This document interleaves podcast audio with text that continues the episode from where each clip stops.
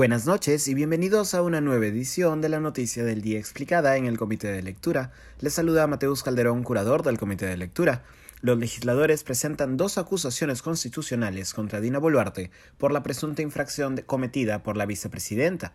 Como explicamos en la edición de ayer de este podcast, fue un reporte de fiscalización de la Contraloría General de la República el que echó luces sobre la presunta infracción constitucional de Boluarte Segarra.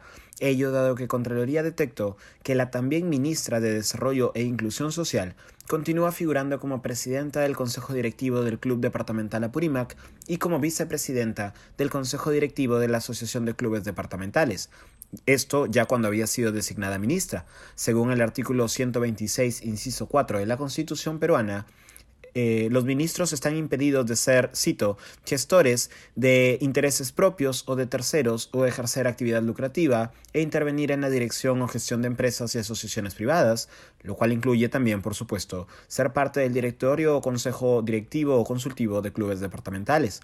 En el reporte, Contraloría recomendó a la presidenta del Congreso, cito, realizar las acciones que correspondan, Después de que el informe de Contraloría fuese difundido de manera pública y también entre los legisladores, Dina Boluarte publicó dos comunicados en los cuales argumentaba que no había cometido infracción constitucional, puesto que había pedido licencia para los cargos al momento de asumir la cartera ministerial y que, cito, no hay norma alguna que exija la renuncia a los cargos mencionados, sino únicamente no ejercer funciones de dirección y gestión.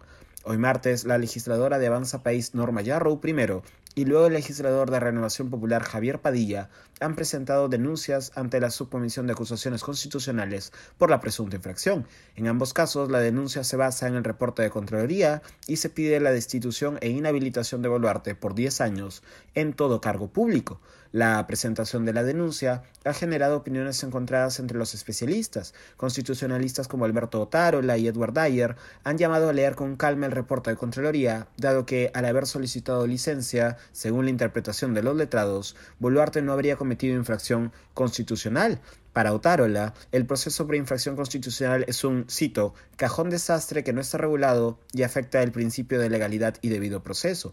Para el jurista Renzo Cavani, no obstante, cito, la Constitución obliga a que el ministro o ministra de Estado haga gestión para el país y no gestión privada. Por eso se debe renunciar a cargos de gestión. Dina Boluarte ha incurrido en infracción constitucional. El constitucionalista recuerda también que la Contraloría General de la República dice que nunca recibió prueba de la sesión del Consejo en el que se aprueba su licencia, es decir, la de Dina Boluarte. Aquí la carga de la prueba está con Boluarte, si no la presenta, entonces no está probado que se haya desvinculado de la gestión. Eso ha sido todo por hoy, volveremos mañana con más información. Se despide Mateus Calderón.